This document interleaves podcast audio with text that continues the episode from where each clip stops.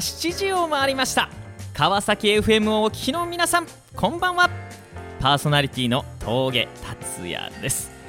第14回目峠達也のラジオ新四録。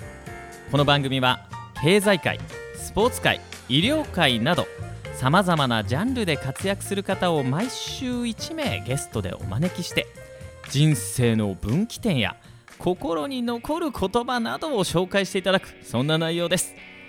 いわば人生の道しるべをちょっと先を行く先輩方に教えていただきながら自分も含めリスナーの皆さんも一緒に成長していけたら素敵だなとそのように考えました。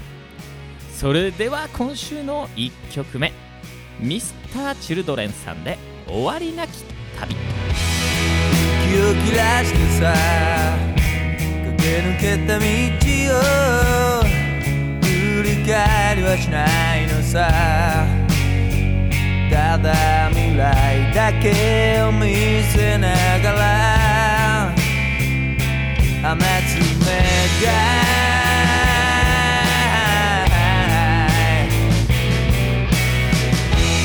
玉みたいにね命を削ってさ情熱を灯してはた光と影を連れて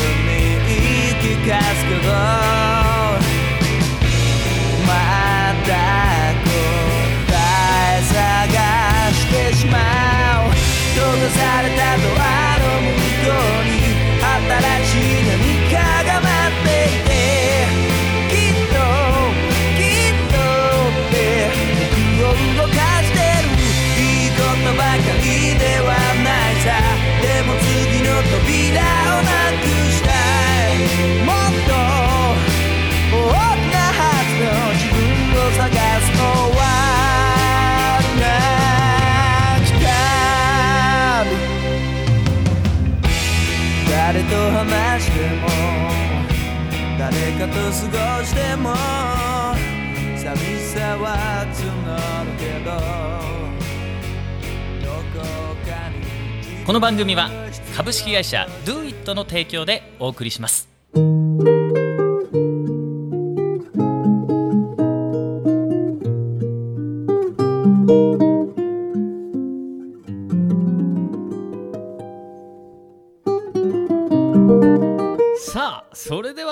日のゲストをご紹介しましょう。株式会社ネクストインパクト代表取締役社長川本啓太さんにお越しいただきました。ありがとうございます。こんばんは。い。いですね、渋い声でね。まあ川本さんはねあのー僕の大好きな後輩でもありね友人でもありそしてまた旅友でもありねそうですね。ね、いろいろありましたけれども、はいまあ今あのこのネクストインパクト、えー自身起業されて2社目の会社、そうですね。ね、えーこれはあの留学を専門にされてる会社なんですかね。はい。うん、これはあの日本人が海外に留学すると。そうですね。多くは学生とかですね、あのワーキングホリデーだとか、そういった海外に語学を学びに行きたいっていう子たちを対象にしたサービスですね。うーん、なんか出会って3年、はい。4年はい。経ちましたが、はいまたどうしてこんな、えっとです。また何、旅事業、僕との旅が忘れられなくて、そうじゃない。全然違うんだね。そう。違いますね。えこれどうしてまたこう留学事業されたんですか、まあ本当いろんなことあったんですけど、ええ。一社目の方が22の時に作った会社で、えでえ、今おいくつになったわけですか？今今年で30になりましたね。すごいねもう。ありがとうございます。本当にじじゃあもう8年経営者やって。そうですね、うん。でその中でやっぱ22の時に作った会社だったので、ええまあ、いろんな紆余曲折しながら、うん。いろんなことをまあ学ぶわけですけど、うん。やっぱこうビジネスモデルっていうか、まあ、一つの会社って一つの経営者のこう作品だと僕は思っていて、うんうん。でその作品を作る時に、うーんこうなんていうんですかね計画もなく作った会社だったわけですよね最初は。ああなるほどでその中でどうしてもこう利益主義になりすぎてないかとか、うん。あーこう社会性というものがそこに含まれているのかとか、うん。一つのその価値観とか性格経営者のすべて出る会社としての、うん一つの作品が、うん。あーよりいいものを作りたいなっていうところで事業ドメインも全く違かったので別会社として、えー作ったというような形ああです。なるほどなるほど。じゃあはい。今回はちょっとこうちゃんと準備をして。あそうですね。かなり。えー例えば今こう言った着眼点からしてみたら、はい。なんていうの？例えば社会性ってことが出てきたり、はい。価値観とか、はいはい。そういうキーワード出てきてますけども、何をこう軸に作った会社なんですか、うーんと、うん。すまあ三方よしで、うんうん。あの社会性と、えーその中で、えー独自性経済性という、まあ、順番この3つ。社会性と独自性と経済性ですね。で例えばですけど通常その1社目も僕もそうですけど、うん。大体これ普通逆で、うん。あのこの事業とかこのビジネスって儲かるのかなと、うん。でその中で差別化できるのかと、うん。でその最後にあの社会のためになってるのかっていう順番になると。でこれが僕は真逆だということを経営やっていくうちに気づいて。でそれは最初の段階の設計でだいぶその世界観というかその会社としての社風や文化、えービジネスモデルというものも変わってしまうなと思っていたんで完全に真逆にして社会が何を求めているのかと。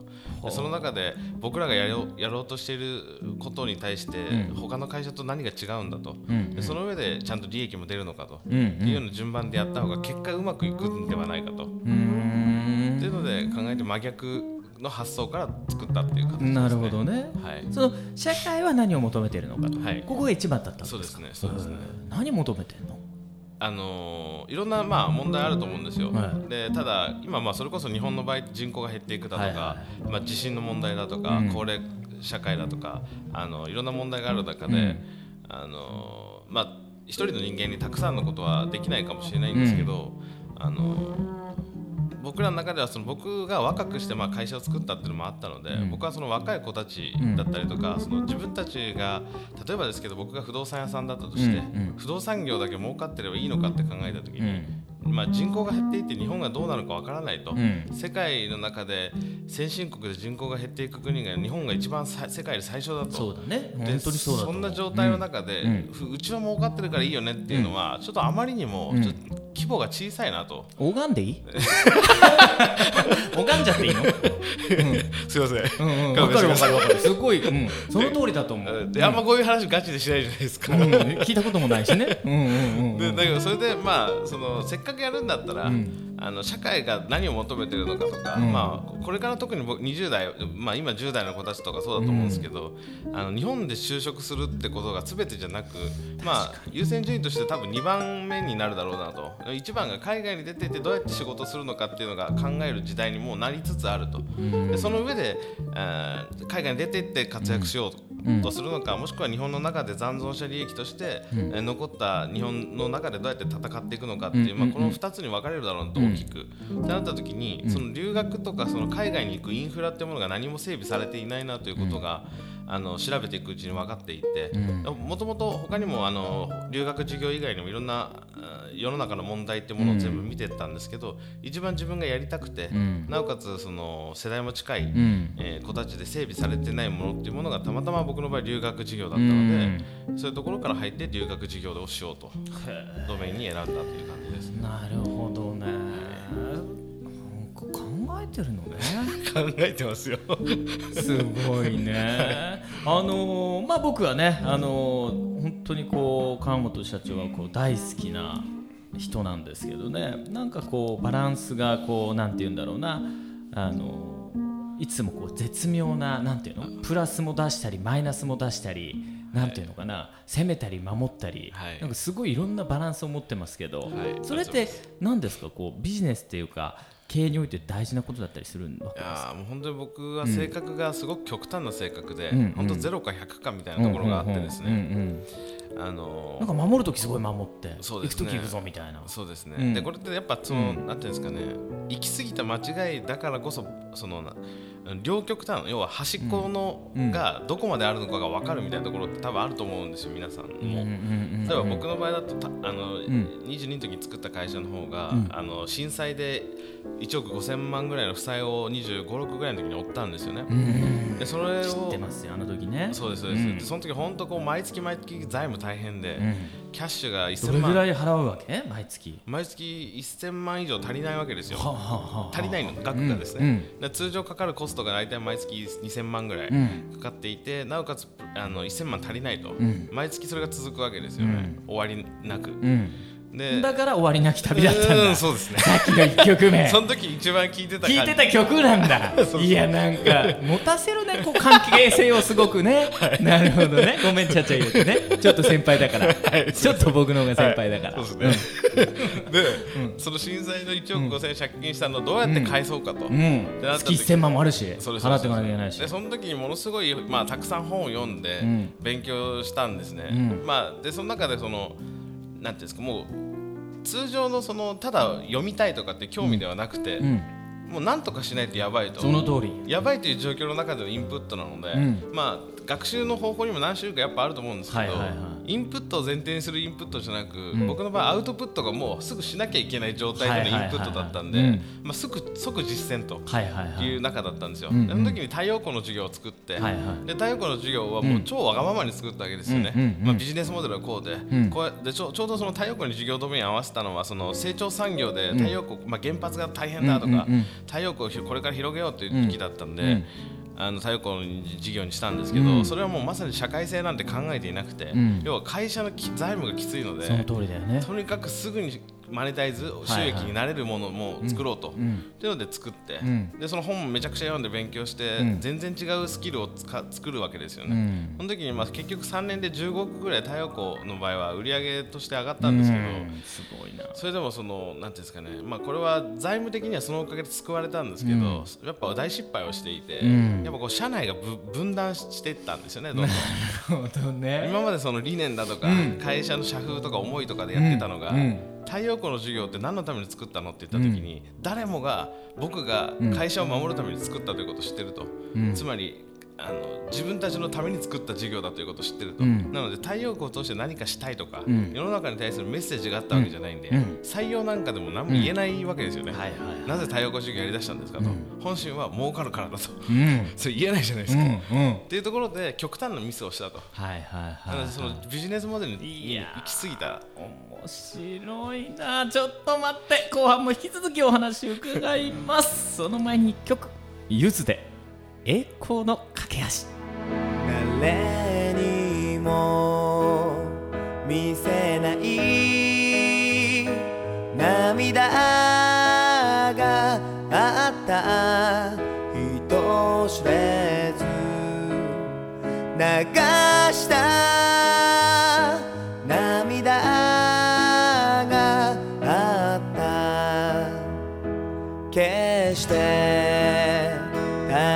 平らな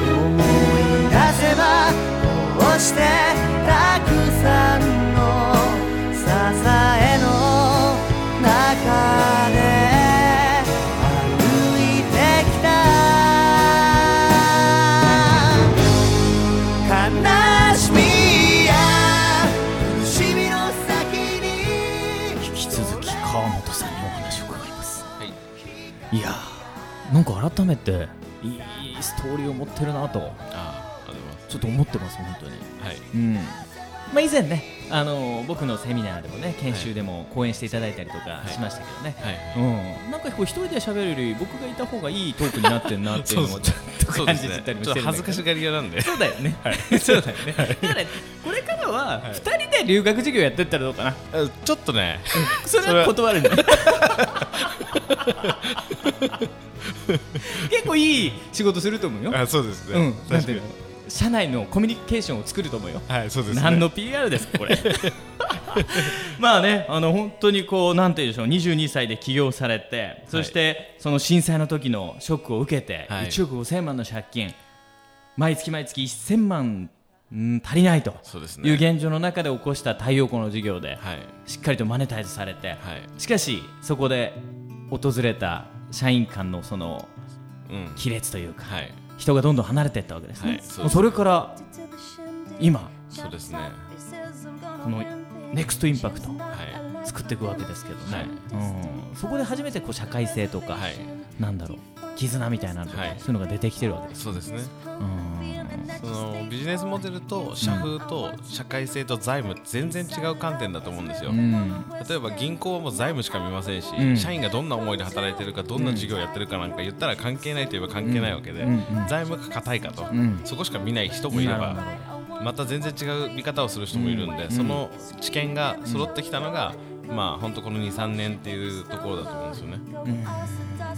なるほどね。社長は一生懸命ほら社のために、はい。社員のために何とかしなきゃと思って太陽光をやったわけでしょ。そうですね。そこでこう人が離れてったっていうのはぶっちゃけどんな感じいやものすごい葛藤ありましたよ、うん。僕がやってることは正しいのかとうん。誰も答えを教えてくれないんで、うん。だけど少なくともそのあんまり自己否定しすぎても良くないと思うんですよね、うん。例えばその毎月現金で本当に1000万足りないと、うん。なった時ってその本当にこう突き詰めて考えると変な話鬱になってしまってもおかしくないなと客観的に思ってたんですよその時も。そりゃそうだよね。なのでそういう時こそあえて楽観的に僕は捉えるようにしていたりとか、うんあのその太陽光の時もそういうう僕がやってることは合ってるのかっていう自問自答は常にあったんですけど、ん。あの時やれたこととしては緊急だったので、ん。会社を守ることが経営者にとっては大前提なのでまず、なのでまず守る上でそれをしたと。でその中でその一つ一つのうん一瞬一瞬こう社員たちの気持ちを分かってあげられたり、僕の気持ちも逆に分かることはできないと思うんですけど、まあ、それも踏まえて一緒にいるメンバーが今の組織だったりもするので、うんなんでその葛藤はものすごいありましたけど、ん。でも今考えてもあの時はやっぱりベストな選択をしたなというふうに自分の中では思ってますね。素晴らしいねなんかこうさっき言った言葉がずっと残ってるんだけど経営者は何？一つの作品、はいはい。作作品作り、はうんこれから先はどんなこう作品を作っていくんでしょうね。い、いやーちょっと僕らもまだネクストインパクトっていう会社自体の留学事業のマネタイズが、まあ、最近ようやくできてきた、まあ、1年間準備してようやくできてきたみたいなところがあって、まあ、結構今外国人の来訪者数も日本ですごく、まあ、政府が、うですね、うんうん。政府が上げた目標も前倒しで達成できてるので、うん。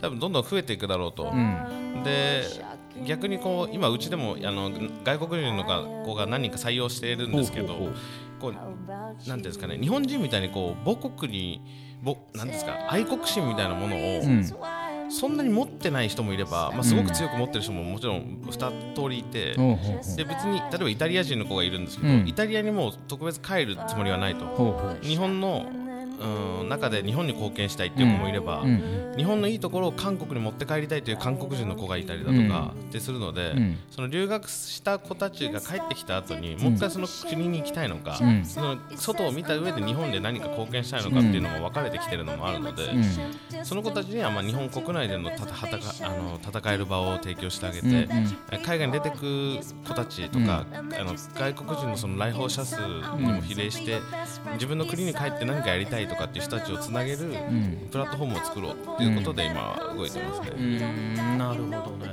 結局外食産業なんかの人たちも海外に行きたいんですけど、ん。つてがないし、はい骨もないし、ん。全くわからないっていうので、ん。日本からこう海外にどうやって行ったらいいのかっていうのが、うん。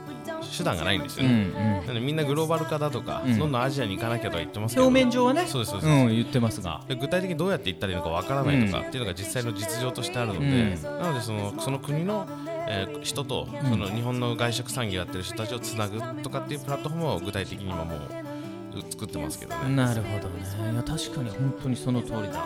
表面上ではねね。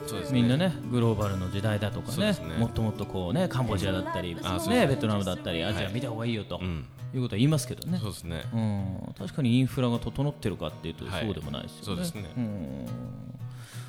なるほどね。でそういう中でこう留学の授業はこう今聞いてるときっと学生さんたちに向けてアプローチしてるんですか？そうですね。あの大きく分けるとその20代大体前半からまあ後半ぐらいなんですけど、うん。えー学生たちかもしくはフリーター層ですね。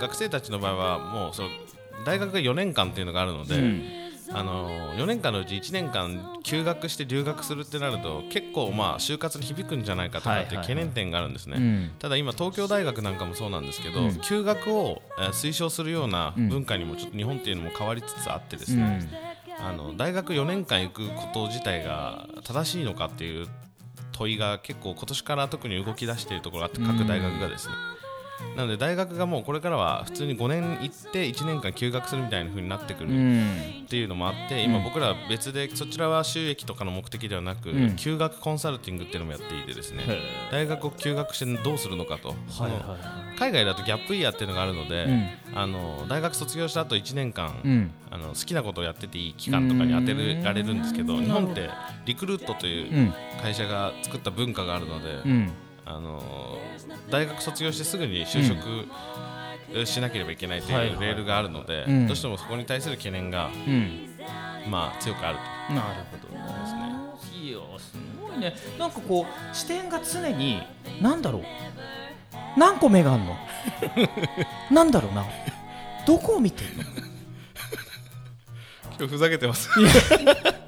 また怒られんの？これないこれない。またいつもみたいになっちゃうの？なんかすごいですよね。だってなんだろうな。どこで教育受けたらそうなるの？Do it って言って。桜かそうやってなんか常にこうなんだろうなその社会を見て何？すなんだろう問題点を見てる。うん。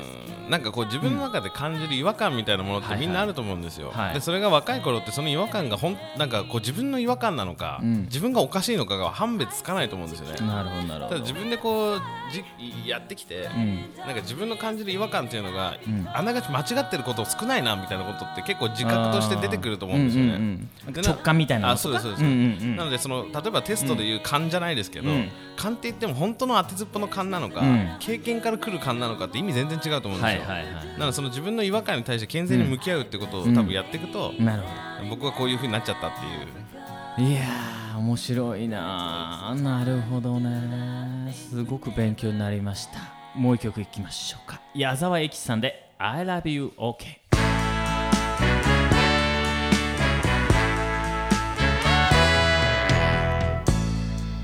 I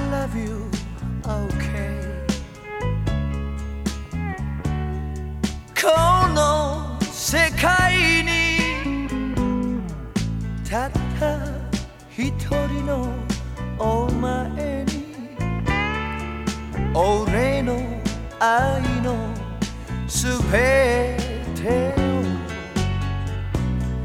捧げる。抱きしめれば切なくなる。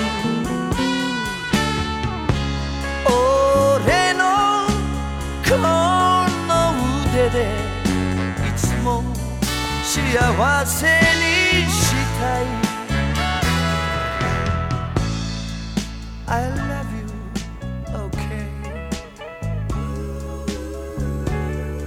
振り返れば長く辛い道もお前だけを。支えに歩いた。窓辺に灯る明かり。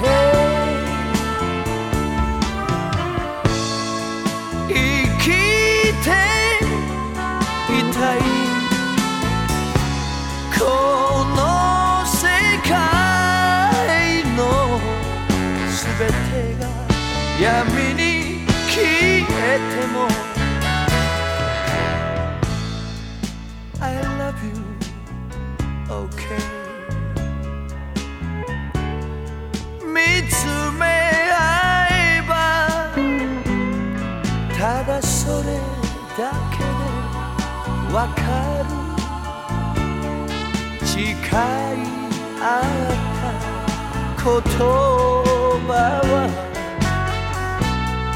I love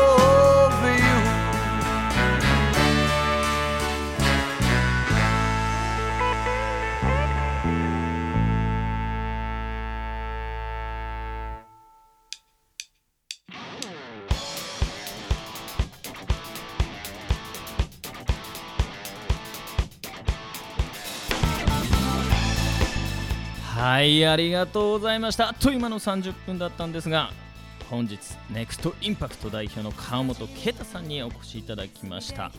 川本社長ぜひねこれから起業したいとかねあるいはもう本当に夢を持ってねこう頑張っていきたいと思ってる人に向けて何になんだろうな着目して何を頑張ってほしいあるいはこういうふうにしてほしいなっていうねあの起業の先輩としてはい。ぜひちょっとメッセージしてほしいんですけど。はい。うんまあ、たくさんあの学生とかと職業柄どうしても出会うことが多かったり話したりすること多いんですけど、まあ、いろんな学生たちとこう会ってきて、うん。僕が今思うこととしては一つで、あの好奇心が自分が自分のですね自分の好奇心がうん。